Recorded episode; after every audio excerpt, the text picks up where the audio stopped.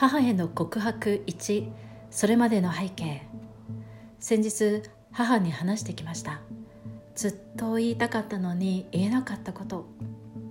それは私が仕事で失敗したこと。あと子供たちを預けるために母に時給のお金を支払っていたんだけどそれをやめたいこと。以上の2つのことは言わなくっても日常生活に支障はないしうん。むしろこれらを伝えることで母との関係が悪くなって生活のリズムが変わるのは嫌だなっていうまあ表面面な言い訳でずっと蓋をしてきました。ただこの数ヶ月やめたかったことをやめたり言えなかったことを伝えるようにしたり少しずつ正直に正直に素直な自分に戻っていくとああ母とのことが残ってるなっていや母のことが実は一番の肝なんだと分かっていたわけです。私はこれまで母からなんちゃって優秀な娘として頑張ってきました。こんな私ですが母に認められたくって母にとって自慢な娘でいたかったわけです。でもね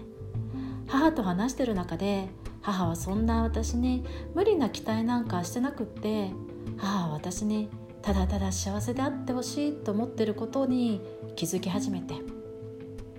私何やってんだかおバカやんねってもういい子するのやめようってまあそもそもいい子じゃないしね正直言って。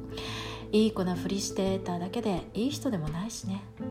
でもなんかいい子評価をやめられなかったわけでした。そして子供を預かってもらうのにお金を払ってきた件も私の都合で子守りをしてもらってるわけだしお金を払うことで母から文句を言われないと。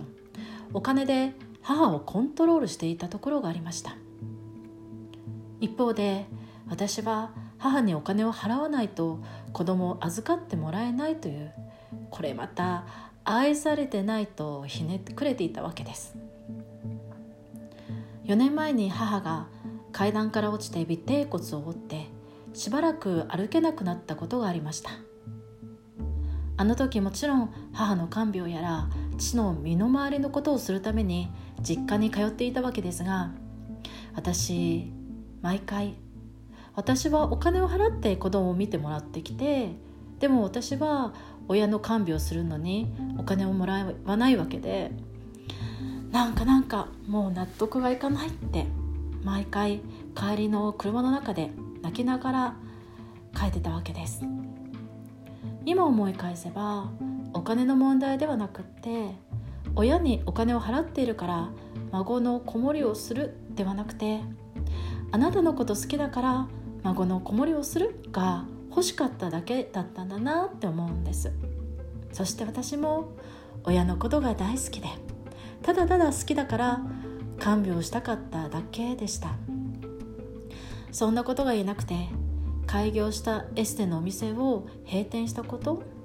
そして子どもたちをお金を払って預けたくないことが言えずにいたのでした。続きます。